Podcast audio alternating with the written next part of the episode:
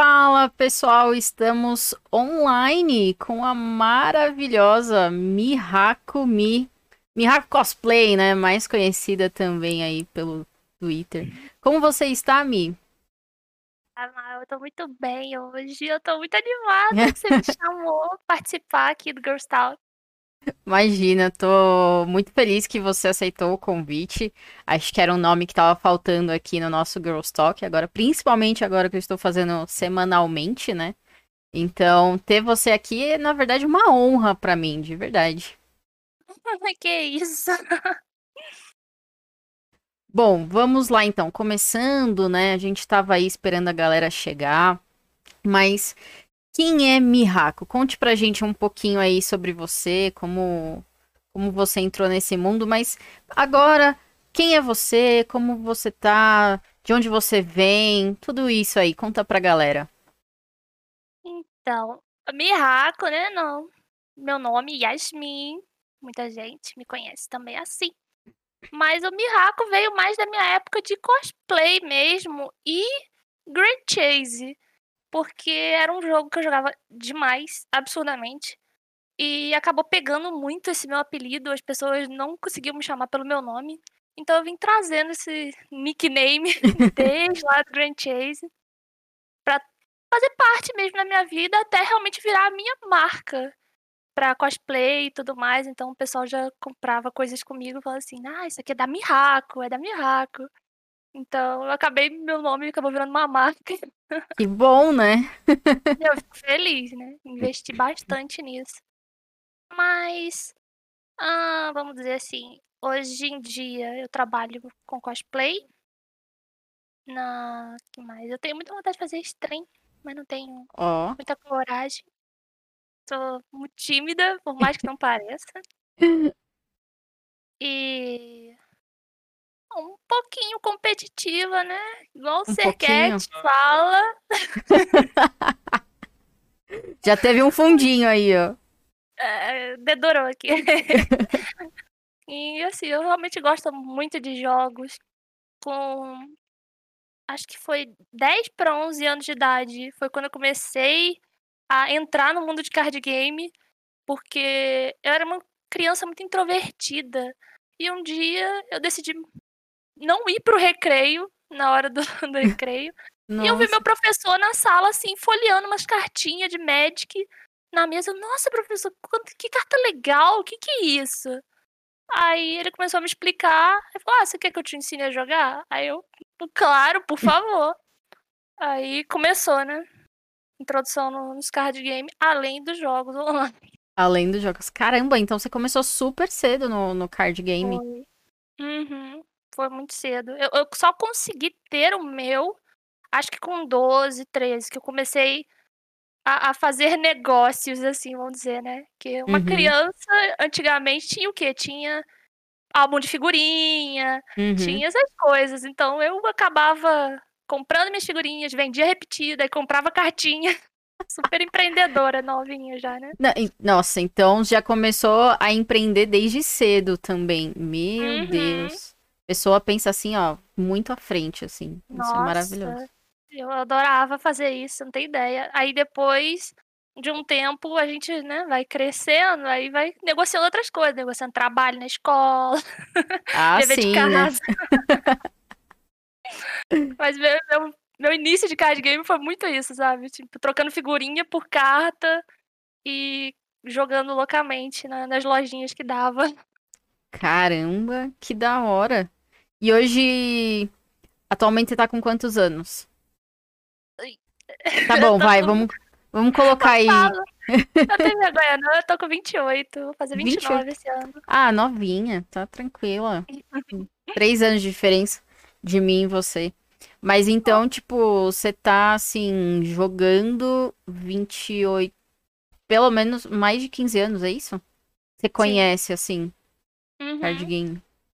Sim, com certeza. Jogava muito mal, muito pouco, porque era aquilo. Eu jogava com amigos e meus amigos também não tinham muita experiência, então a gente não ia a fundo nas regras, né? Principalmente do Magic, que tem tanta regra. Nossa uhum. senhora. E eu já amava aquilo ali, assim, no raso, né? No básicozinho. Aí, quando eu conheci o Serquete, eu falei pra ele que eu gostava do Magic e tudo mais. Aí, né, o competitivo dele entrou a fundo. Vamos engolir o livro inteiro agora. Agora vamos jogar pra valer. Aí eu, opa, sempre Opa. quis. Ou seja, então, vamos. o- o- você apresentou o Magic pro Sercat, mas o Sercat te colocou mais no competitivo ali, é isso? Foi. Eu só jogava casual e Ah. o Serquete me enfiou no competitivo assim. Ai, tudo que eu queria, juro. Justo. E vocês moram onde hoje? A gente mora em Ouro Branco, Minas Gerais, hoje em dia. E aí, você é daí mesmo ou- não? Não, eu nasci no Rio. Eu morei no Rio. de- Tipo, nasci no Rio, morei na Argentina, morei no Rio.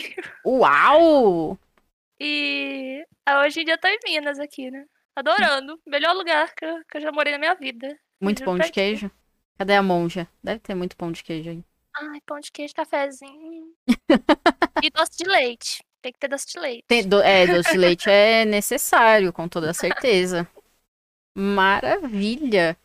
E no mundo do cosplay, assim, você começou também cedo e foi você fazendo? Como que, como que é, assim? No, no mundo dos cosplays, minha mãe teve uma pequena influência, assim, minha mãe não conhecia nada de coisa asiática e tal, por mais que a parte do meu pai biológico tenha gente, né, da japonesa, ela não conhecia nada disso, só que ela via que eu gostava muito de ver desenho animado, muito. Então, quando chegava no carnaval, ela gostava de costurar roupinhas pra mim de alguma coisa de desenho que eu Que legal. gostava.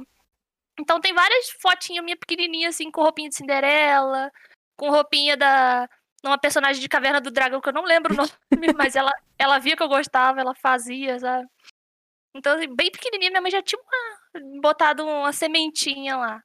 Aí com 11 anos que eu fui realmente assim descobrir mais sobre anime, cultura japonesa e tudo aquilo, aquilo foi me encantando. Eu já tinha uma pegada que eu gostava muito de samurai, que era coisa que aparecia mais na TV, né? Uhum. Samurai e tudo mais. Aí eu comecei a conhecer sobre geishas, sobre onis, lendas, essas coisas. Aí eu fui me apaixonando. Quando eu vi, já tava fazendo cosplay. E de início, eu fazia minha mãe costurar pra mim, porque não sei, não sei te explicar como, mas eu tinha tanta curiosidade de fazer a costura que eu desmanchava minhas roupas pra ver como é que era o molde da roupa, cortava num outro tecido e falava: "Mãe, passa na máquina pra mim". Que da hora! Ah, foi loucura. Minha mãe passou um perrengue. Nossa. Foi uma épocazinha chata minha. Na E adolescência. Nossa, imagina. Você chegou a pensar em fazer, tipo, coisa de, de é, qual que é? De moda, assim, faculdade, essas coisas? Ou você queri- queria desde sempre ir pra esse lado do cosplay? Como que era? Não, quando eu era pequena, assim mesmo, com 10 anos de idade, o... minha mãe pediu pra eu escolher o meu futuro. O que, que eu queria ser quando crescer. Caraca, com Porque 10 anos? isso- Com 10 anos. Porque isso ia influenciar na escola que eu tava. Eu estudava numa escola particular e se eu quisesse uma coisa diferente, né, do que formação geral, depois escolher uma faculdade e tal, ela ia me botar em outra escola. Ela falou, filho, o que, que você quer pro futuro? Aí eu virei pra ela e falei, mãe, eu quero fazer barco. quero fazer barco. Eu adoro barco, eu quero fazer barco. Aí ela, então você quer fazer engenharia naval?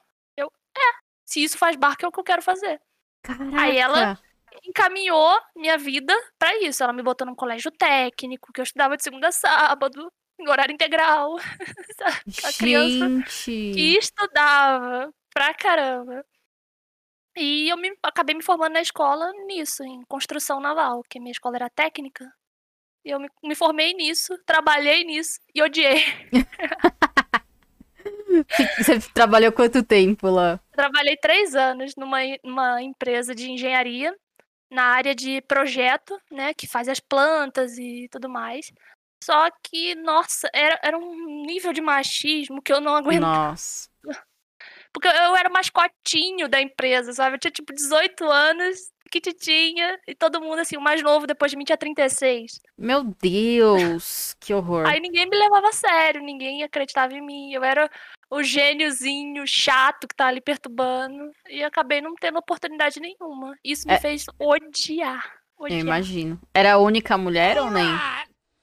Tinha mais algumas, mas a maioria das, das mulheres não eram da área de projeto. Elas eram tipo tubulação, ou pessoal que mexe com papelada, mas que mexia mesmo com a base da planta do navio e tudo mais. Que é a parte mais tensa, né? Sim. Era eu e mais uma menina só. E a outra menina não falava comigo de jeito nenhum. Nossa. Era bem complicada. E como foi. Acabei... Oi? Não, pode falar, desculpa. É que eu acabei não gostando da área.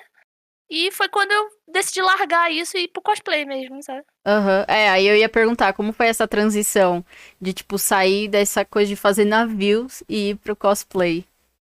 É, foi o, o desgosto.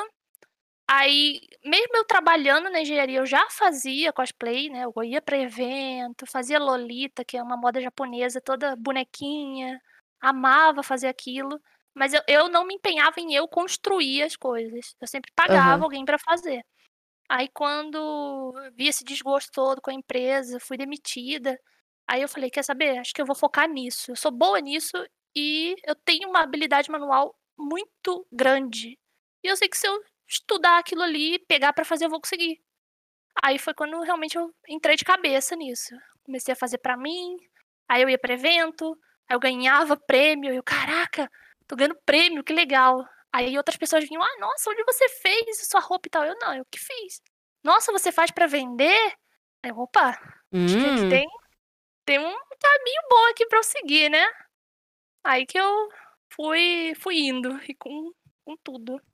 Caraca, que legal. E quantos prêmios você já ganhou? De cosplay? Olha, quantidade, no geral, não faço ideia. Já, nossa, Do... foi tanto assim? Foi muito. É, é assim. Com. Por, principalmente porque eu contava a minha roupa e a do meu parceiro. Né? Ah, eu fazia tá. as duas e a gente ia pro evento. E quando a gente chegava no evento, a gente era conhecido como Papa Prêmio. Aí chegava, pessoal, ah, não, chegou os Papa Prêmio, que saco. Não vou ganhar mais primeiro e segundo, que saco, sabe? Tipo assim, então eu já tomava um hate por chegar no lugar e eu ficava muito triste com isso porque eu realmente queria mostrar o meu trabalho, para eu vender o meu trabalho. Então Sim. eu me empenhava muito. Então a gente chegava no evento, se tinha cinco categorias, a gente pegava as cinco categorias, a gente tirava primeiro e segundo em todas. Às vezes rolava de eu não conseguir tirar alguma premiação, mas era muito difícil voltar para casa sem um prêmio, pelo menos. E como os eventos eram por temporada, tipo, uma vez por mês, uma vez cada dois meses, então era muita coisa. Aham, uhum, caraca. Eu não, não faço muita ideia. Isso entre 2011 e 2013. Foi a época, assim, do Papa Prêmios, né? Mas o, os prêmios grandes, assim, que é o que eu conto para mim, uhum. foi em 2011, com o pessoal da Level Up e a COG me anunciaram como a melhor réplica de roupa da Mari, né? Que era um personagem do jogo do Grand Chase, do mundo. Right. Isso pra mim foi tipo assim, como assim a empresa coreana tá me divulgando, falando que é a melhor réplica de roupa que eles já viram nos anos e tal. Isso para mim foi muito chocante. Eu nunca imaginei uma repercussão mundial de algo. Caramba, que da hora. E depois em 2013, com a Riot, que teve um concurso cosplay no CBLOL, e eu tirei o primeiro lugar lá. Que foi quando eu comecei a trabalhar com o pessoal da Riot. Nossa, que, nossa, que muito louco. Então, tipo, e, e esse cosplay foi do quê? Foi da Sona Gukin, né? Que é pegada chinesa, japonesa, que eu já sou apaixonadinha. Já tá ali, né? Uhum. Aí eu era apaixonada, assim, nas roupas da Sona, porque eu achava elas elegantes, com muito detalhe enorme. Falou enorme, eu já ficava, opa, quero. quero chamar atenção. Aí nesse evento foi a Sona Gukin. Tem um vídeo muito cringe, muito cringe no YouTube até hoje. Depois eu te passo aí pra você. Ah, eu quero. quero esse vídeo depois. E, e aí, como que foi trabalhar com a Riot, assim? Cê, hoje vocês têm, né, essa parceria ainda com eles, eu sei, né, pelo Circuit e tudo mais, mas como que foi para você trabalhar com uma empresa como a Riot, assim, e já ser reconhecida pelo seu trabalho? Nossa, foi, foi uma mudança de vida absurda para mim, porque mesmo que eu ganhasse muito, muito prêmio e tal, eu sempre tive uma mania de me sentir menor sabe? Assim, me senti inf- inferior a todo mundo à minha volta. Uhum. Então, quando a Riot virou pra mim e falou assim: a gente quer que você venha pro evento pra trabalhar pra gente, pra você trabalhar com o público, você tirar foto com o pessoal e tal. Eu falei: eu? Você tá falando com a pessoa certa? Sabe? Ela, sim, você usa sua sona aqui e tudo mais. Aí eu, olha, gosto da minha sona não, mas se vocês gostam, eu uso, não tem problema. Toda morrendo de vergonha. Eu realmente achava que meu trabalho não valia tudo aquilo. Uhum. Mas nessa mesma época, é, tava lançando a Vi no, no League of Legends. E quando lançou a Vi, que eu vi a lore da Vi, eu fiquei apaixonada, assim. Foi, foi um pouco doentio. Juro pra você. Sério? Foi. Eu via a lore dela, foi a primeira vez que eu me apaixonei por um personagem. Até então eu jogava, brincava e tudo mais, gostava de uns personagens, mas eu nunca tinha me apaixonado por um personagem, sabe? Eu queria ser ela, eu queria estar na pele dela e me identificava com a história dela. Então, eu falei, eu vou fazer a Vi. Eu não fazia ideia de como fazer armadura. Eu falei, eu vou fazer a Vi. Caraca. foi nessa- E foi a primeira vez que eu meti a cara, aprendi a fazer armadura, mexer com LED, tudo na vez só, assim, ó. Vum. Mecânica, tudo junto. Saí Não, de e- roupa de tecido pra mecânica. Eu imagino, porque não deve ser uma armadura fácil, né? Tipo, ela. E ainda mais aquele. As Qual o nome? Aquela man- É, a mão gigante. eu Não sei se é manopla igual É do manopla. Thanos, sei lá. Mas É. deve, deve ser tenso, Foi. né?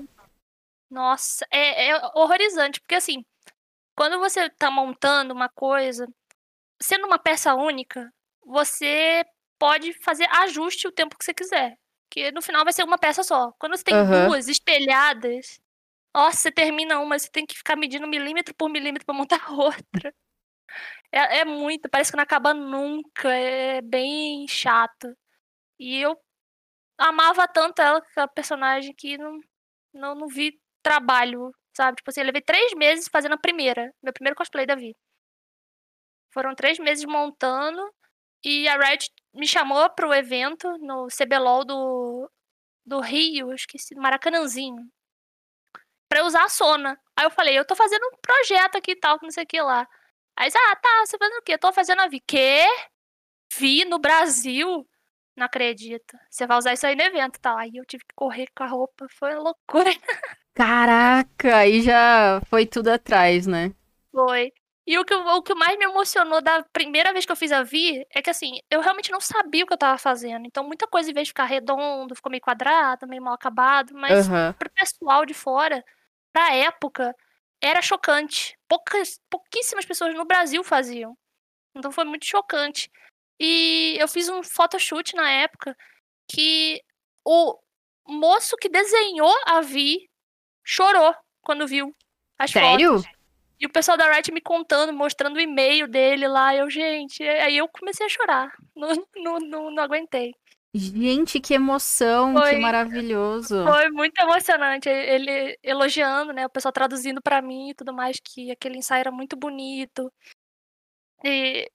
Ah, cara, Ai, foi, que foi linda! muito lindo. Foi, foi muito, muito bacana. E ele usava minha foto de wallpaper, que o pessoal falava de sacanagem comigo. Ai, Caramba, que maravilhoso. Eu até coloquei aí, não sei se dá pra ver, eu coloquei aí um, É, um foi cosplay desse photoshoot. Foi esse, em 2016. Uhum. Nossa, é. É uma foto minha de costas, assim, com as manoplas em pezona. Ele Gente. amou aquela foto. O tamanho dessa manopla, cara, três meses foi. Você acha que foi um tempo ok? Ou foi muito tempo? Ou se tivesse mais tempo, você teria feito diferente? Ai, meu Deus. Se eu tivesse mais tempo, eu tinha feito hum, talvez um pouco melhor. Mas pra época, Aham. realmente, isso aí era o máximo que eu conseguia. Aham. Tanto que essa roupa, essa foi a a primeira. A primeira vez que eu me- fiz ela. Eu mexi nela sete vezes. Eu refiz a ombreira, refiz óculos, mexi na luva, mexi nos acabamentos sete vezes. Até chegar na, na foto final, que foi assim, uou! Que mudança, sabe? Sim. Então. Mas esse photoshoot pra mim foi o mais emocionante de todos. Caraca, e ficou muito lindo. Realmente muito bonito. E hoje, numa, num cosplay desse, assim, uma roupa dessa, quanto tempo você levaria, mais ou menos? Depois de muitos anos. Quanto tempo? Seis anos? Seis anos de diferença? Aham. Acho que eu levaria um mês fazendo. Porque agora eu tenho bem mais prática e eu sei o, o caminho. Antes era tipo assim, caminho, pra onde eu vou? mais ou menos isso, né? Era muito difícil começar algo, que eu não, não fazia ideia da base daquilo, não sabia como era a estrutura no começo. Hoje em dia eu já olho pra algo, já consigo pensar nela em 3D e plana também, sabe? Aham, caraca. Aí já ajuda muito. Nossa, que muito louco. E, e teve algum outro, assim, independente se foi pra você ou não, que foi, tipo, muito difícil também de fazer? Teve, teve a Jaina Prodmore do WoW que eu fiz pra Blizzard. Nossa, que roupa desgraçada. Gente, e, e porque assim, é, quando você trata de uma empresa, eles costumam te pedir num prazo desse tamanho as Aham. coisas, né? E eles pagam bem. Aí é uma- foi uma época que eu tava com muito problema, muita dívida. Aí a Blizzard falou assim: você faz uma Jaina em 15 dias? Aí eu, posso. Aham. Só que até essa parte da conversa, ok. Eu, ah, beleza, vou costurar assim, assado. Então, mas a gente queria ir inspirado nessa pessoa aqui. Aí eu, aí, Laia. Hum. Aí a menina tinha relevo na roupa inteira, tinha acabamento na roupa inteira. Eu, Jesus, eu tô ferrada pra fazer isso em 15 dias. Consegui. Mas você pergunta se eu dormi. Não, né? 15 Certo. dias virada no Jiraya. 15 dias, assim, com muito café e serquete fazendo carinho na minha cabeça de hora em hora, porque não dava, não. Eu tava Caraca. ficando louca daquela roupa. Foi muito difícil. E, e realmente, assim, foi uma experiência muito bacana. Não vou dizer que não, Uhum. porque eu aprendi muita coisa fazendo essa roupa. Mas, ai, Jesus, que roupa complicada. Eu, ai, gente, faço outra vida, mas não faço essa roupa de novo nunca mais na minha vida. Imagino. É, E agora na pandemia, assim, como que tá pra você essa questão de cosplay? Porque você acaba deixando de fazer, de ir em evento, né? De divulgar o seu trabalho. Uhum. E e aí você, você- não sei, né, como que foi, como que tá pra você. E aí eu também queria perguntar como que é empreender, né? Tipo, com cosplay, empreender nessa nesse mundo de games que a gente sabe que não é tão fá- fácil. É, assim, hoje em dia eu sinto que tá bem complicado. Porque o, lá por 2010, 2011, os games e o pessoal do que fazia cosplay não era muito famoso, então eram poucas pessoas e muita demanda.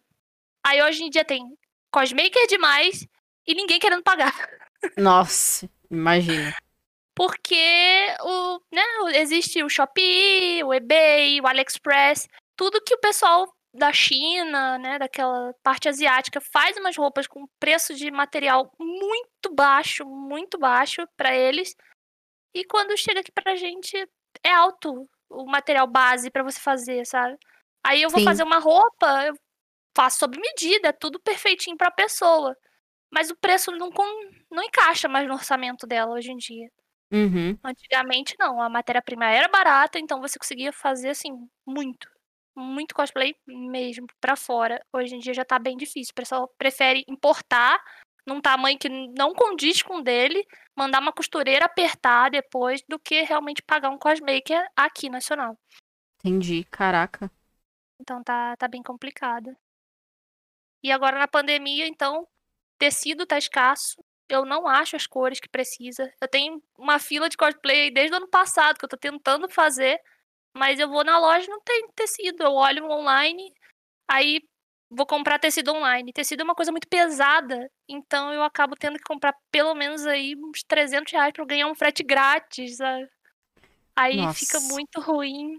Às vezes a loja só tem um tecido e eu preciso de um metrozinho. Aí o frete é tipo 80 reais. Eu, gente, como é que eu vou pagar isso? Não dá. Aí é, é- tá muito difícil. Mas aí pra contornar isso, né, já que eu não consigo fazer cosplay, eu comecei a tentar fazer modo alternativo, que é a coisa que tá mais vendendo, já que TikTok tá estourando agora na pandemia. Sim! Eu tenho uma amiga, acho que você conheceu ela naquele encontro de Runeterra que a gente fez, a Bruna. E, e aí ela entrou pro TikTok, que eu fiquei enchendo as paciências dela, porque ela faz cosplay. Eu falei, meu, entra pro TikTok, faz o seu cosplay lá. E aí ela entrou e começou a fazer cosplay de anime. Ela bombou. É surreal, assim, tipo. E ela faz, ela se é, trabalha durante o dia e faz cos, cosplay à noite. E aí abre live no TikTok. E ela tá bombando, assim, tá, tá muito legal. Aham. Muita gente falou pra eu fazer o TikTok. Eu criei a conta, mas eu ainda não consegui me adaptar ao TikTok. Eu ainda acho ele muito. Assim, não é difícil, mas eu tenho que ter uma constância tão grande ali que eu, eu não tenho tempo pra estar mantendo ali. Eu já acho difícil manter o Instagram. Porque a pessoa fala, ué, você não posta nada, você não ganha seguidor, o pessoal não curte. Aí eu, ai, gente, calma aí. Eu, eu, eu infelizmente investi na plataforma errada. Se eu tivesse Uhum. investido no Instagram desde o início, tudo bem, mas eu acabei investindo no Facebook. Aí todos os meus seguidores foram pro Facebook e, e morreu lá. Eles não, não migraram pro Instagram.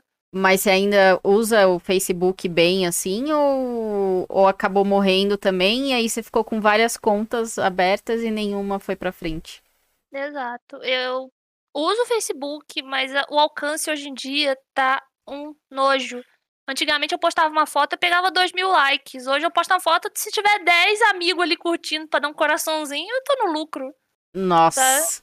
Não tem visualização nenhuma. Isso dói, sabe? Porque você fica lá horas fazendo a roupa, faz tudo bonitinho. Você sabe que o pessoal gosta. Aí você não tem um likezinho. Fica, ai, gente, eu tô que dor, biscoitando, né? eu sei, mas dá o like. Mas é, eu, eu super recomendo, tipo, sei lá, já que não tá indo, foca 100% no Insta. Faz o Reels, né, que é o, o TikTok É. do, Do Insta. do Insta, que também dá bom. Foca num dia e já cria vários de uma vez. Conteúdo de 15 segundos, assim, que pode valer muito a pena. Você tem umas Sim. coisas maravilhosas. Eu tenho até uma, umas parceiras minhas me mandam de vez em quando assim, olha, eu adoro assistir TikTok de montando a caixinha que você vai enviar pro cliente. Aí ela me manda aquele TikTok bem bobinho, sabe? Tipo, ah, caixinha, perfuminho, sabãozinho, item. Eu, oi, gente, vocês gostam de assistir isso? Eu vou gravar. Nossa, eu vou gravar. Aí eles estão me ajudando com isso. Porque realmente eh, eu, pra consumir esse tipo de conteúdo, eu só consumo conteúdo cringe e pra rir. Sabe? Então, aqueles bem bobo que você olha e você fala, meu Deus, o que, que esse cara tá fazendo? Aí eu tô lá rachando o bico olhando. Mas não é o que Sim. o pessoal quer ver do meu trabalho. É, tem, tem trabalhos e trabalhos. Eu, eu tenho um perfil 100% diferente da Laís, que é minha namorada. Quando a gente tá vendo TikTok ou Reels, assim, ela vê coisa de construção, de casa, decoração. E eu tô rindo das besteiras que os caras estão fazendo, sabe? Tipo, umas piadas nada a ver. Igual a que eu fiz esses dias também. É, tanto que eu fiz e ela ficou me olhando assim, tipo, o que, que você tá fazendo, velho? Que que, que, que, que droga é essa? Foi muito tá do engraçado. O. Chegou a piada, nada a ver pra ele. ele olha, Hã? É. Como assim, menino? E, e, e o fato, assim, mexendo um pouco mais ali, né? Como que é pra você, mulher, conseguir eh, empreender nesse mundo de games? Você acha que você teve mais dificuldade por isso? Ou você acha que foi tranquilo, porque você já conseguiu aquela parceria com a Riot, entre aspas, fácil, né? Como que foi, assim? Nossa, isso aí foi terrível. Porque justamente por eu ter uma parceria com a Riot, o pessoal achava que eu tinha que ser challenge jogando LoL. Eu não podia ser uma pessoa que fazia roupa e jogava casualmente. Hum, Então, a pessoa já chegava assim, nossa, você tá de cosplay de Vi, você é main Vi, você tá challenge de Vi, você é top 1 de Vi. Eu, não, porque se eu fosse fazer isso, eu não fazia o cosplay, sabe? Não, não dá pra você ter os dois. Hoje em dia, eu não vou dizer que eu tô na, na ambição de ter os dois, né? sim. Mas na época, assim, minha vida não condizia nem um pouco. Então eu ficava ali no platina, no goldzinho. jogava com o pessoal que me estressava pra caramba, né? Não me apoiava. E mesmo de antes da Riot, né? Que eu gostava de ir pra evento e tudo mais. Eu gostava muito de jogar Play 2 no. Dois jogos específicos, que eram o Naruto e o Bleach, que eram jogos de luta. Hum. E eu ia pra esses eventos, eu participava dos campeonatinhos que tinham lá. E os meninos ficavam indignados, porque eu era a única menina. E por eu ser alta, eles achavam que era um menino. Nossa. É, é já. Tudo, tudo errado, né? Porque É. ser menina grande pergunta: você é menina mesmo? Eu sou menina. Mas você joga bem, você não é menina. Eu, ai, meu Deus. Não Não tem que acredito. provar, não tem que provar pra ninguém aqui. Aí eu jogava. Aí o pessoal não gostava. Eu era excluída de uns grupos por causa disso. E até mesmo dentro da comunidade da minha escola, eu era muito estranha. Por gostar Uhum. de videogame e isso ser uma coisa de menino, né? Então, conforme eu fui crescendo, eu não, nunca consegui me sentir inserida. Até mesmo quando eu participei de competitivo de Grand Chase. Porque minha mãe não me apoiava em nada. Nada. Ela Hum. odiava que eu gostava de videogame. Ela abominou o primeiro dia que ela me deu um computador. Até o último, porque, né, em 1999 não era muito comum as pessoas terem computador. E eu ganhei um, então. Caraca. Uma uma inserção muito profunda na vida da criança introvertida. então. E como. Ai, agora eu já quero saber, assim, tipo, e agora? Sua mãe apoia? Com quando veio os cosplays, como que foi assim, essa interação? Essa foi, foi, foi uma jornada lenta, pedrejada, porque como foi com 23 anos eu decidi não vou mais trabalhar na engenharia, que foi uma coisa que minha mãe se empenhou pra caramba pra me botar. Eu falei, vou trabalhar cosplay. Nossa, se eu já não morasse fora de casa, minha mãe me botava pra fora de casa. Sim. Porque ela não aceitou de jeito nenhum, ela ficou muito puta, ela falava que eu não que eu não ia ter futuro, que eu não ia ser ninguém. Então isso foi caminhando até os meus 25, assim, mais ou menos, que ela realmente não aceitou de jeito nenhum. Mas quando ela começou a me ver viajando pela Riot, né, indo para outros estados, ganhando dinheiro, fazendo as mudanças na minha casa na época, aí ela já ficou mais tipo, ah, tá, dá pra ela sobreviver disso. Mas e a faculdade? É, O que você vai fazer? Ela até hoje em dia ela ainda solta umas assim, mas ela já é bem mais conformada de que entendi. essa é minha vida. E tá começando a ser mais maleável, acho que também pela idade, né? a idade dela já é um pouquinho mais à frente. Mas ela já tá bem mais maleável, ela já se interessa pela, pela internet, ela quer aprender, quer mexer. Aí eu, ai, que coisa fofa. Ah, que legal. É, mas é um caminho ali devagar, né? Faz parte também. É. Porque minha mãe me teve muito tarde, então, assim, a cabeça da minha mãe já é bem fechada. Já, então. Hoje ela tem 66 anos e ela quer se inserir, mas ela já é bem devagarzinho. Aham. Ah, faz parte. Achei fofo, tá? Tudo bem. É um, é um caminho difícil, mas Sim. que faz parte mesmo. É isso. Uhum. Ah, é, é legal, assim. E, e voltando agora pra Runeterra, eu quero saber. Tipo, eu, a gente sabe, né, toda a paixão que o Sercat tem por, pelo LoL, pela lore, por tudo. Mas e você, assim, tipo, você focou nos jogos da Riot, e aí veio o Runeterra e tem um monte mais de personagem que vocês podem é, fazer, né? Tanto que teve aquele. Qual que é o nome? Navore, né? Que vocês fizeram Namore. que é sensacional. E eu queria saber, tipo, como que é pra você, assim, ver mais personagens? Qual que é a paixão pelo, pela Riot? Se é só pelo LoL, se é pelo Runeterra, se é pelo geral, assim. apaixonado no geral pelas coisas que a Riot cria, sabe? Eles criam uma história, eles criam um outro mundo que você quer se imergir, sabe? Assim, eu nunca fui muito de RPG, de vida, assim, né? Que você interpreta um personagem, mas quando chega nesses jogos, assim, eu olho a história, como o cara criou, como o cara chegou naquilo. Eu, gente, eu tô lendo um livro e é Sim. super bem feito, tudo se encaixa. Aí você vai se apaixonando cada vez mais, então eu gosto realmente, assim, da Riot, de- do que a Riot cria. E Uhum. quando chegou o lore, que era joguinho de carta, que eu já gosto, e com o tema do League of Legends, com a história do League of Legends, eu, mano, que perfeição é essa que estão criando? eu não tô sabendo lidar. Então, eu gostei tanto que no- até sacaneei o Sercat na quando eles foram abrir o, o beta, Que você Ah. tinha que se inscrever e ter a sorte de ser escolhido. Eu e o Sercat se inscrevemos na mesma hora. O meu foi escolhido, o dele não. Oh, Aí eu fiquei com dó, eu não consegui. Eu falei, "Hum, joga na minha conta pra você streamar. Mas ele saía da minha conta, tava eu lá. Ai, meu Deus do céu, tem que jogar. Ai, Deixa eu jogar um pouco, pelo amor de Deus. Mas eu vi ele streamando e na minha conta. tanto que as primeiras lives eram na minha conta. E o pessoal, gente, que, que nick é esse, Sercat? Mas. Nossa, eu joguei tanto no beta fechado, tanto. Até cansar, assim. Eu jogava de Draven Jinx, eu amava aquilo. Fa- fa- Fazia sentido o deck, mas eu amava. Tinha o de Heimer também. Nossa, eu amava aquele negócio.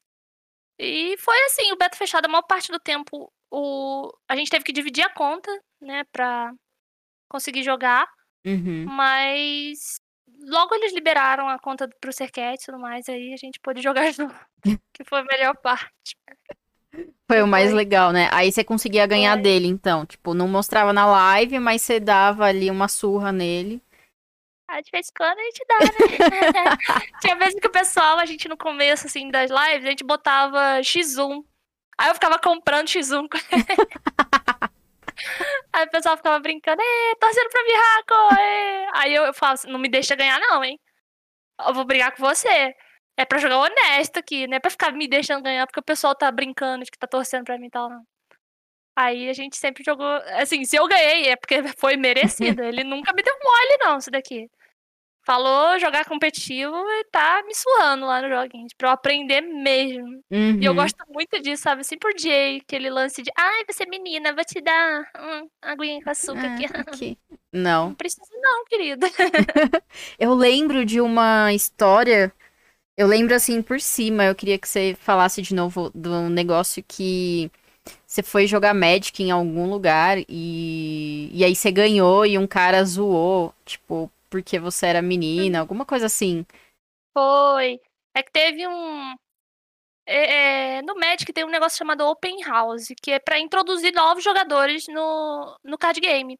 Então a pessoa que nunca jogou vai na loja, eles te dão um pacotinho com o deck fechadinho e você joga lá, um, amiga- um amigável com o pessoal que também tá aprendendo.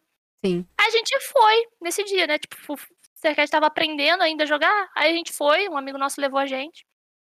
Aí cada um pegou um deck e tudo mais. Aí esse nosso amigo, pra incentivar a competição, ele quis pagar um prêmio pra, pro ganhador lá do, do, do torneiozinho, dos iniciantes. Aí eu, opa, tem prêmio? Opa! Aí eu e o Serquete começamos a bater nos caras com tudo que a gente tinha, né? Aí chegou na final, foi eu contra o Serquete. Ele não, não parou um segundo de me esburrar no jogo. Aí por algum top deck, assim, milagroso, eu ganhei. Aí chegou ele pro, pro dono da loja, ela ganhou. Aí apanhou pra menina, né? Eu, Quê? Nossa, eu queria, eu queria agredir o cara da loja. Eu, como Nossa, assim, gente. cara? Eu sou menos que uma menina? Ele é menos porque ele perdeu uma menina? Que isso? Aí a gente só pegou o prêmio e foi embora, que eu fiquei com muita raiva. Você quer de calmo, mas eu já explodo. Na mesma hora, quando fazem uma, uma coisa dessas. Aí foi, Ai, foi bem isso. gente. Só tinham meninos lá e eu jogando junto com ele. O pessoal ficou abismado que perderam pra uma menina. Ai, gente, Ninguém- pelo amor de Deus. Ninguém aguenta isso não, cara. É muito 1980 isso daí. Não, nem 1980, é 1800 na verdade, assim. Tipo de pensamento. Que bosta, velho. Né? Hoje você deveria voltar lá, tipo, com alguma coisinha, falar assim, aqui, ó. Tá vendo, ó? Sou a melhor jogadora, aquelas, né? É, ó, que é na sua cara, que é querida. É, Ai, ai. mas maravilha. Agora eu quero saber se o chat tem alguma pergunta aí pra Mihako. Acho que aqui eu fui seguindo mais ou menos o que a gente tinha combinado. Então eu quero saber se o chat tem perguntas, é, curiosidades sobre Mihako, qualquer coisinha aí que vocês queiram, queiram saber, né? Na verdade. E enquanto isso eu vou perguntando aqui, qual o seu deck favorito hoje? Hoje em dia, vai, vamos colocar. Porque desde o beta fechado faz um ano já. Heimer não existe mais no jogo. Ah, meu Raimerzinho, era tão fofo. Eu, eu todo dia perturbo o Sequest pra ele arrumar um deck de Heimer pra mim. Porque se eu for craftar, dá uma desgraça, né? Então, deixa o deck build com ele, eu só. Opa, vem cá, deixa eu utilizar. Mas meu, meu favorito atual tá sendo Cabeçada Irelia Azir. Porque eu gosto de um deckzinho que. meio absurdozinho, chato. Que você tem que pensar um cadinho para lidar com ele, não ele para atacar. Eu, eu, eu, gosto muito de deck agro, cara. Não tem como. Eu adoro um deck agro. Eu também, eu também. É, então vamos lá. O Icelot perguntou: qual, qual campeonato de cosplay você mais gostou de participar? Campeonato. Deixa eu pensar aqui. Ah, assim, campeonato, eu, eu nunca fui muito fã. Eu meio que ia porque eu precisava mostrar o meu trabalho. Mas o, todas as vezes que eu tive trabalhando com a Riot, sabe, que eu ia pros eventos, pro CBLOL, o tratamento que a Riot te dá, todos os mimos que eles fazem, como eles realmente botam o seu trabalho num pedestal, sabe? Tipo assim, nossa, olha como você é uma pessoa rara.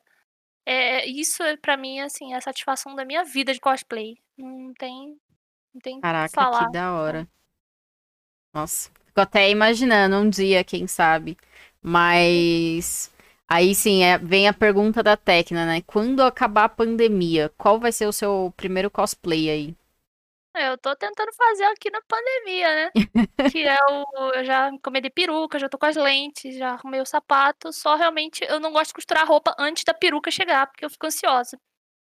Mas é a Gwen, lá do, do LoL, a nova campeã, porque ela é costureira. Eu achei ah, que Que lindo! Vai ficar incrível. Eu tô louca pra fazer ela porque, né, assim, eu sempre fiz muitas Vi eu tenho vontade de terminar o, as skins da Vi. Porque quando eu parei de fazer ela, eu tinha feito todas as skins delas.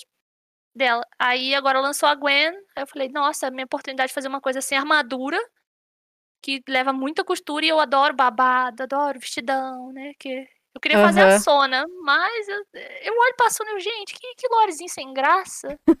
Aí eu não consigo me apegar à Sona, mas eu adoro a roupa dela. Uhum. Mas eu não consigo fazer cosplay dela, sabe? Agora a Gwen, eu gostei da história, eu gostei da roupa, eu gostei de tudo. Eu, a gente, tem que fazer. A Cat olhou e falou: é sua cara, você precisa. Meu Deus do céu. Aí fomos Nossa. lá, com os doidos, já compramos. É muito a sua cara. Eu tô louca pra fazer. Ai, meu Deus. E vai ter aquele. aquela tesoura enorme? Sim. A tesoura vai ser a última coisa que eu vou fazer, porque assim, como a gente mora muito no interior, aqui eu não consigo material. Só tem em Belo Horizonte, que é no centro, tipo, é duas horas daqui. Nossa. Na pandemia não rola. Aí eu vou fazer a roupa, vou fazer tudo.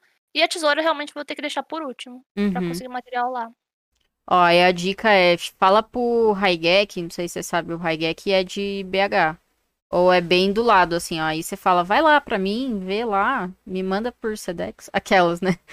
É que não tem Já... como, o, o, material é muito grande. Ah, entendi. É, é um é muito específico, de né? borrachas né? gigantes, é.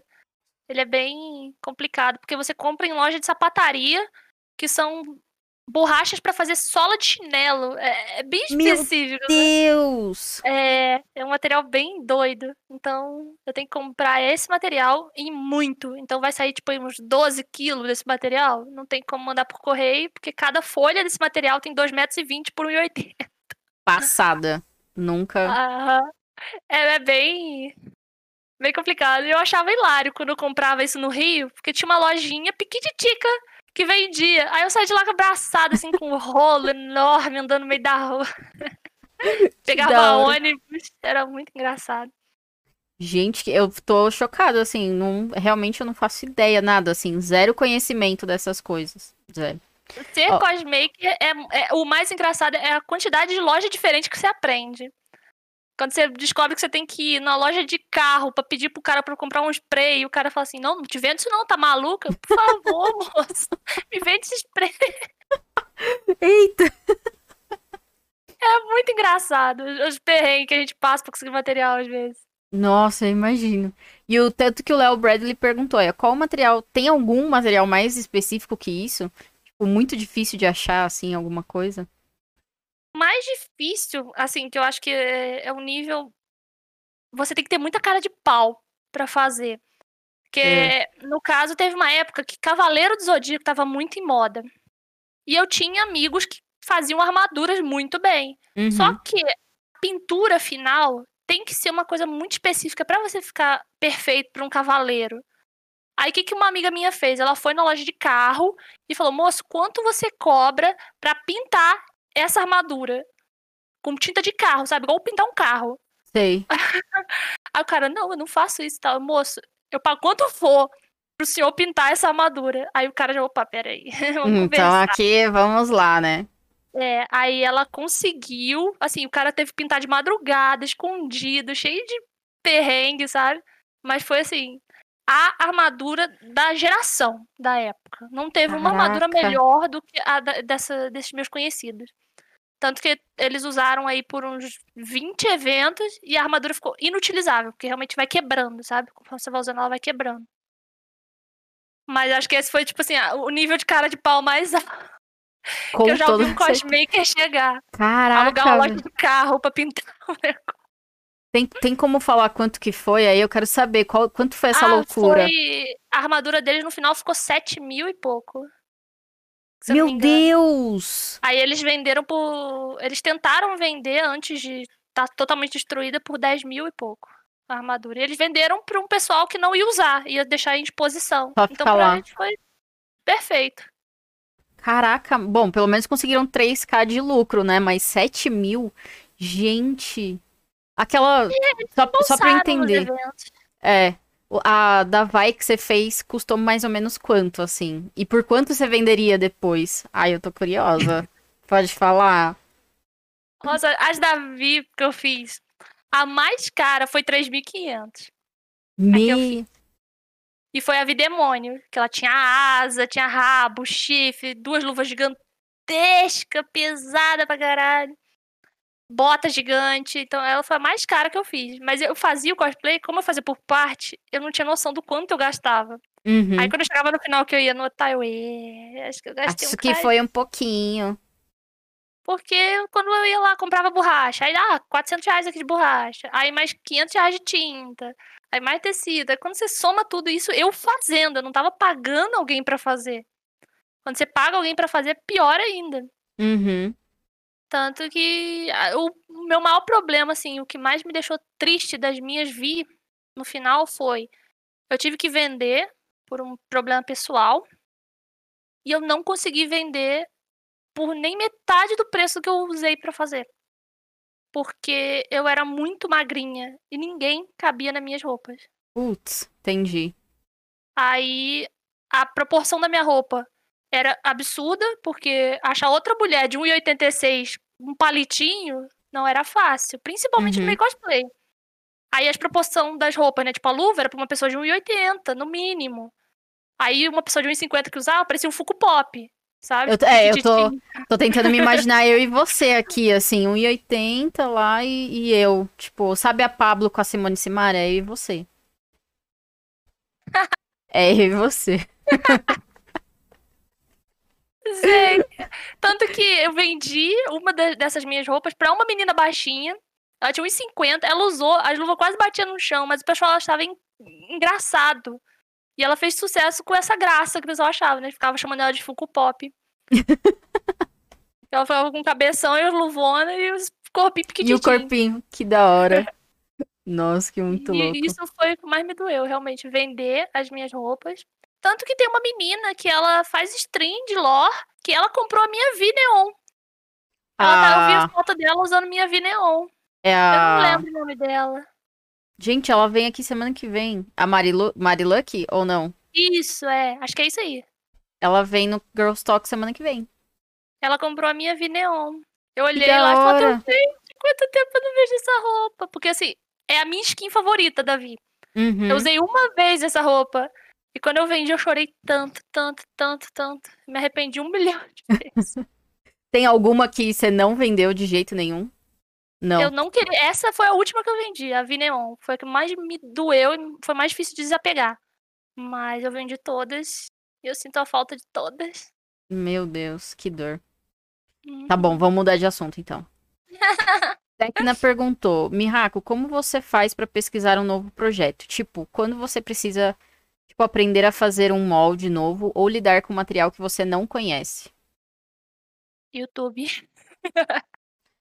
YouTube Justo. russo. Nossa, russo ainda. Juro, eu não consigo entender uma palavra da maioria dos tutoriais que eu procuro. Porque eu faço justamente isso. Eu procuro em português. Aí normalmente não tem. Aí eu busco em inglês, costuma ter bastante. Em alemão também. Uhum. Tanto que a minha cosmaker favorita do mundo, assim, ela é alemã. Mas ela, hoje em dia ela faz tutorial em inglês, isso é muito bom. Ah, ufa. Mas, assim, é a minha favorita e ela praticamente ensina tudo. O negócio é, tem muita coisa que ela ensina mostrando. Ela não explica. Uhum. E eu sou muito boa, graças a Deus, em aprender as coisas só olhando. Aí eu vejo ela fazendo, eu, ah, beleza, já sei fazer agora. Nossa, Aí eu então é treino lá fácil. umas três, quatro vezes e sai. É é bem isso. YouTube tá aí, guys. O golpe tá aí, cai quem quer. Não, mentira. É. Kagemaru perguntou: quais eventos são mais divertidos pra ser como cosplayer? Em algum pessoal enche o saco demais? Mais que o normal? Não sei. Sim, depende do que você quer com o cosplay no evento. Você quer se divertir, quer tirar foto com os outros, quer brincar, quer interagir? Use um cosplay de anime. De preferência da temporada. Sabe? Que nem hoje em dia tá muito na moda Jutsu. Jujutsu, se você fosse, né? Se tivesse evento, você fosse com cosplay de Jujutsu, todo mundo ia querer brincar com você, tirar foto. E as roupas são confortáveis. Então dá pra você ir dos 10 da manhã, que seria um horário padrão que abre um evento, até 5 da tarde com aquela roupa. Não tem problema nenhum. Uhum. Agora, se seu foco realmente é tipo assim, ah, eu quero mostrar uma roupa grande, eu quero fazer a apresentação, eu quero fazer o desfile, aí eu, eu não conseguia usar de jeito nenhum durante o evento o cosplay. Eu deixava pra uma hora antes da apresentação vestir, saía do camarim, tirava foto com algumas pessoas e voltava, porque senão as pessoas me destruíam. O Nossa. pessoal é, é- é tão apaixonado às vezes que e eles te destroem, sabe? E Aham. nem sempre você consegue fazer realmente uma peça tão forte, tão rígida, com tanto detalhe, aí era complicado. Caramba. Mas é, é bem isso, depende do seu foco no evento, o que você Uhum. quer fazer lá. Entendi. É, se for uma CBLOL da vida, uma final, você não quer ficar tirando foto o tempo todo, né? Olha, o CBLOL, por incrível que pareça, como a Riot sempre deu um, um- um espaço especial pro pessoal do cosplay, valia a pena você usar o dia inteiro. Ah, entendi. Porque, porque tinha um lugar pra você sentar específico, que não esbarrava no público. Na hora do intervalo, se você quisesse ficar num cantinho mais afastado do pessoal, para o pessoal vir tirar foto com você, a Riot disponibilizava alguns seguranças pra poder dar uma liberada no pessoal. Uau. É, é muito gostoso, assim, ser cosplayer, tanto você trabalhando com a Riot quanto você indo só pro evento, era sempre foi muito bom. Até porque, assim, pouquíssima gente sabe. Mas a Riot dava entrada de graça pra cosplay. Olha só. Exposed. Exposed Era um agora. número limitado, mas nunca bateu o máximo. Era tipo 100, Caraca. 100 entradas de graça pra cosplay. Você só tinha que ir com cosplay. Não podia se inscrever e não ir com cosplay. Tinha que estar lá. Tinha que ser de Eles cosplay. checar.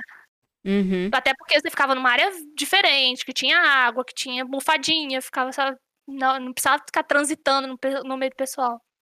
Mas eu, eu sempre divulguei isso e não chegava nos outros. Gente, cosplay entra de graça, vamos fazer cosplay. Aí, com o tempo que a Red foi cortando isso, que o pessoal não se interessou. Caramba. Entendi. Uhum. Que babado. Muito bom. É, deixa eu ver a próxima. É, cadê aqui? Mihako, quando você não quer vender, quais estratégias para obter retorno financeiro? Antes tinha os eventos, né, que você conseguia divulgar, agora já não tem mais.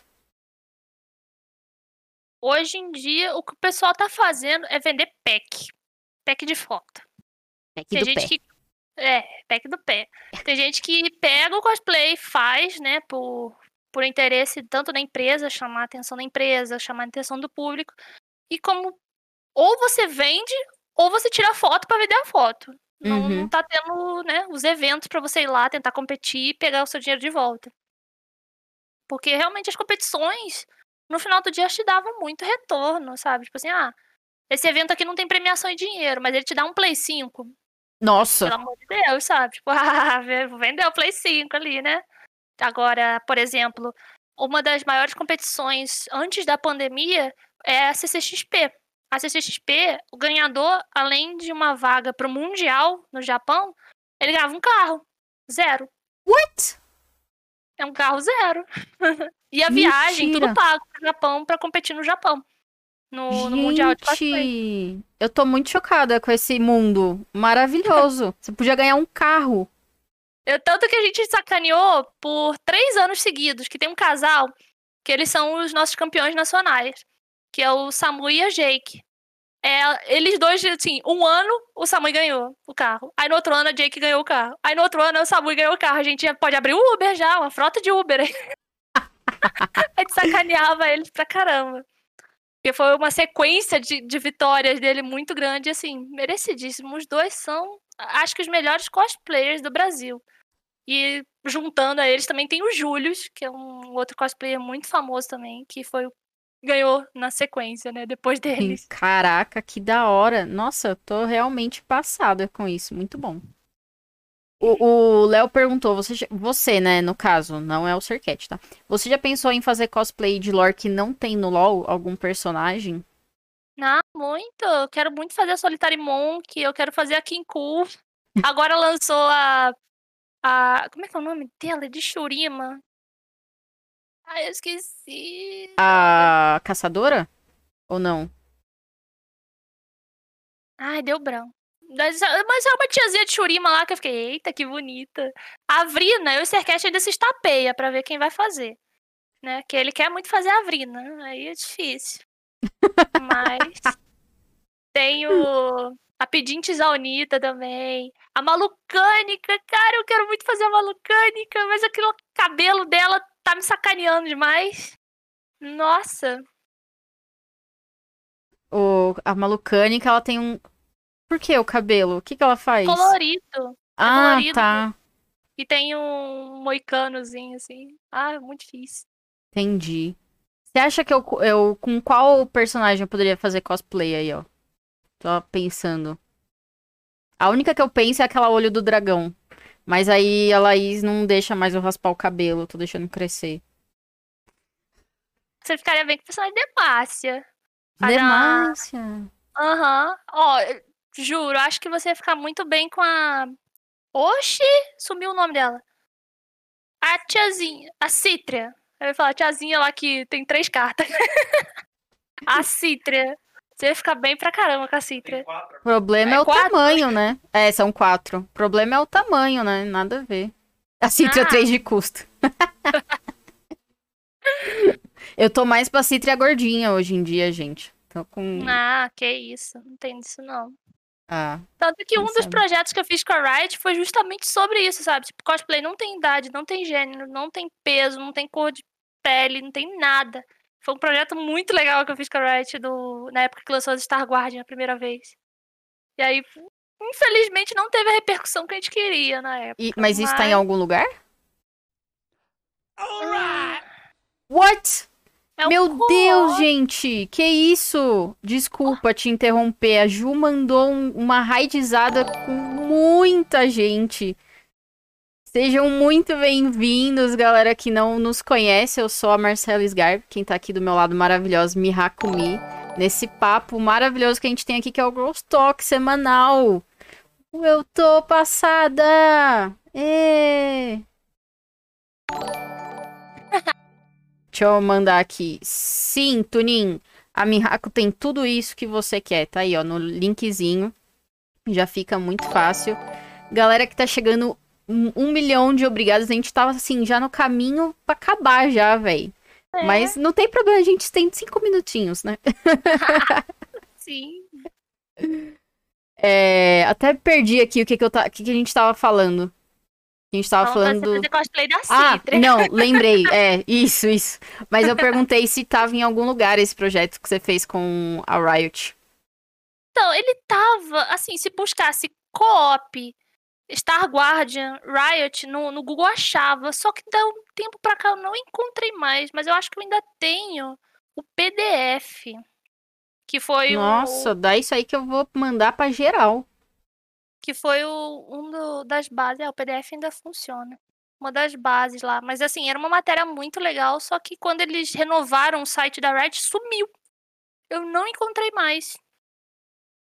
Fiquei bem, bem chateada. Tanto que o projeto era assim: é, tinha a Kami Mãe representando uma pessoa de mais idade, tinha a Queen Bee representando um transgênero feminino, Uau. tinha o Mikael representando né, o transgênero masculino, eu sendo uma pessoa de etnia diferente, tamanho, uhum. tudo, tudo, diferente do que o personagem é.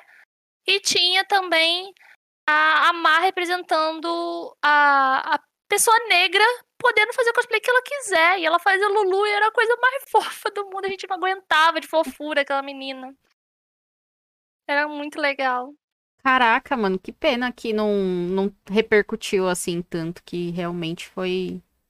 Deve ter sido incrível fazer isso, sei lá. Não, foi, foi muito legal, porque como a gente fez o projeto antes delas serem lançadas, a gente passou um perrengue na faculdade para tirar foto, que a Riot alugou uma sala numa faculdade, tipo, funcionando. E a gente de cosplay, como que a gente entrava e saía de lá, sabe? Sem o pessoal ver. Foi muito engraçado. Mas o principal, eu não gosto de falar, mas o que acabou com o nosso projeto foi o Latam. a Riot Latam acabou com o nosso projeto. Por quê? A Riot Brasil teve prioridade em divulgar as Star Guardians. Então a gente divulgou no dia X. Uhum. O Latam passou uma semana, divulgou no dia Y. Um monte de menina super linda e gostosa. Com as roupas das Elas estavam maravilhosas, elas eram todos os estereotipos perfeitos para cada uma das Star Guardians. Então nosso projeto foi assim. Nossa, que bad, velho. E o pessoal começou a comparar. Teve gente do grupo que teve que fazer umas terapiazinhas, porque claro, o né? hate foi feio. Nossa, foi complicado. Nossa, que bad. Ainda mais uma questão que é tão importante assim, né? Que a gente tá ali toda vez batendo na tecla e tal, não sei o que. Aí os caras me põem. É, e as, a diretora desse projeto, na época, é até a minha amiga, né? Que trabalha na Riot e tal, que é a Pixie. Ela foi a diretora de todo esse projeto. Escreveu tintim por tintim, era tudo lindo. Ela sumiu por um mês. Eu, assim, eu falo, gente, ela tá muito abalada. Véio. Ela desapareceu por um mês depois quando aconteceu isso. Foi, foi uma fase doída, nossa. Caraca, que triste. Bom, tá, né?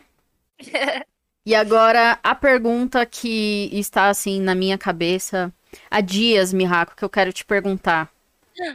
Como eu faço pra ter o lasquinha, velho? Eu quero um lasquinha. Eu quero colocar, não sei como que eu vou pôr aqui no meu cenário, mas eu quero um lasquinha. Pega o lasquinha, já. Menina, esse lasquinha me rendeu cinco horas pintando esse lasquinha. Ah, que lindo! E o que eu achei engraçado é que quando eu postei a primeira foto, o pessoal achou que eu tava vendo lápis de cor. Quem dera fosse lápis de cor, gente. Tudo isso daí foi o que? Bordado? Não, eu pintei com tinta. Fui com ti... Ah, tá. No pincel de unha, porque é o menor pincel que eu tinha. Pra poder fazer todo esse acabamento do lasquinha. Aí agora o pessoal está me estapeando, querendo que eu faça réplica. Mas, gente, eu não consigo. Desculpa. Eu não consigo. É eu acho tempo. que a gente vai ter que uh, fazer um baixo assinado. Não sei, eu quero esse lasquinha, meu. Eu quero. A gente tenta aí fazer alguma coisa aí, vamos ver. Vamos ver. Hum, tá bom, tá bom. Mi, eu quero muito agradecer que você veio aqui, que aceitou esse convite maravilhoso. Eu acho que bater um papo com você é incrível. E, Sercat, eu te amo, mas conseguir separar um pouco a Mihako pra gente aqui é uma das coisas mais maravilhosas que tem. Porque ela tá por trás de tudo esse cara que tá, tá aí, né? Então, Nossa, realmente ter. Ele é maravilhoso, mas você também é. Oh. Obrigada. Imagina. Quer fazer aí um, um adendo, uns comentários finais? Ai, gente, eu tenho que agradecer demais a MAP por me chamar pra vir aqui. Eu, eu, realmente eu fico muito nos bastidores, eu não tenho muito contato com as pessoas, então o pessoal já olha para mim, tipo assim, nossa, a Mihaka é inacessível e tal. Não, gente, eu só trabalho muito. Eu juro. é só aquele, trabalho. Aquele, aquela brincadeira que o pessoal fala, ah, é trabalho chinês. Então, eu, eu realmente. E eu não faço de, assim, forçada ou coisa do gênero. Eu realmente gosto. Eu acordo pensando em costurar, eu vou dormir pensando em costurar. Às vezes eu tô fazendo aí um, um, uns chaveirinhos, umas coisas diferentes que é, é realmente é o meu jeito de me distrair, sabe? Quando eu não tô jogando. Então, não é isso. Vocês podem me procurar na rede social. Se vocês forem falar comigo, eu posso demorar um pouquinho, mas eu vou responder. Mas tá lá. Eu, juro, eu tô lá. E eu tento estar tá sempre aí postando uma coisa diferente no, no Twitter, né? Que agora eu tô aprendendo a usar o Twitter, eu toda boomerzinha aqui. aprendendo meu Twitter. E tentando estar tá atualizando. Eu tô mais no Instagram do que no Twitter, até. Então, tipo, você vai lá todo dia no meu Instagram, você vai ver eu postando umas asneiras, comida, fico tirando foto escondida do Serquete, tem as coisas assim. E claro, Justo. meu trabalho lá também. Bastante do meu trabalho, como ele vai evoluindo e fazendo as coisas. Então você consegue ver nitidamente o que eu faço durante o dia inteiro. Ó, já deixei o link aí. Por favor, sigam as, a Mihako em todas as redes sociais. No Insta, no, no Face, no Twitter. Que, que vale a pena, gente. Seguir essa maravilhosa. Ver o trabalho que ela faz. É incrível mesmo. Mi, muito, muito obrigada por ter vindo, por ter aceitado, por ter esse bate-papo. É... Acho que amanhã já vai sair no Spotify, tudo depende aí do meu dia, mas com certeza vai ser. Vai, vai ser possível colocar. Então, de novo, só muitíssimo obrigada, maravilhosa. Estaremos obrigada. na expectativa do seu cosplay de Gwen. Uh, boa. Gente, vai ser incrível, você pode ter certeza. tô com saudade de fazer cosplay, você não tem ideia. Dá para imaginar. Bom, tô passando uma raidizada, mas é, de novo, pela milésima vez, muito obrigada. E, e, eu vejo vocês amanhã, às 10 da manhã. Então, se vocês perderam aí, chegaram no final, o bate-papo vai sair no Spotify. E estaremos online amanhã. Então, um beijo no coração de todo mundo. Mi, um beijo no seu coração. Muito, muito, muito obrigada, galera.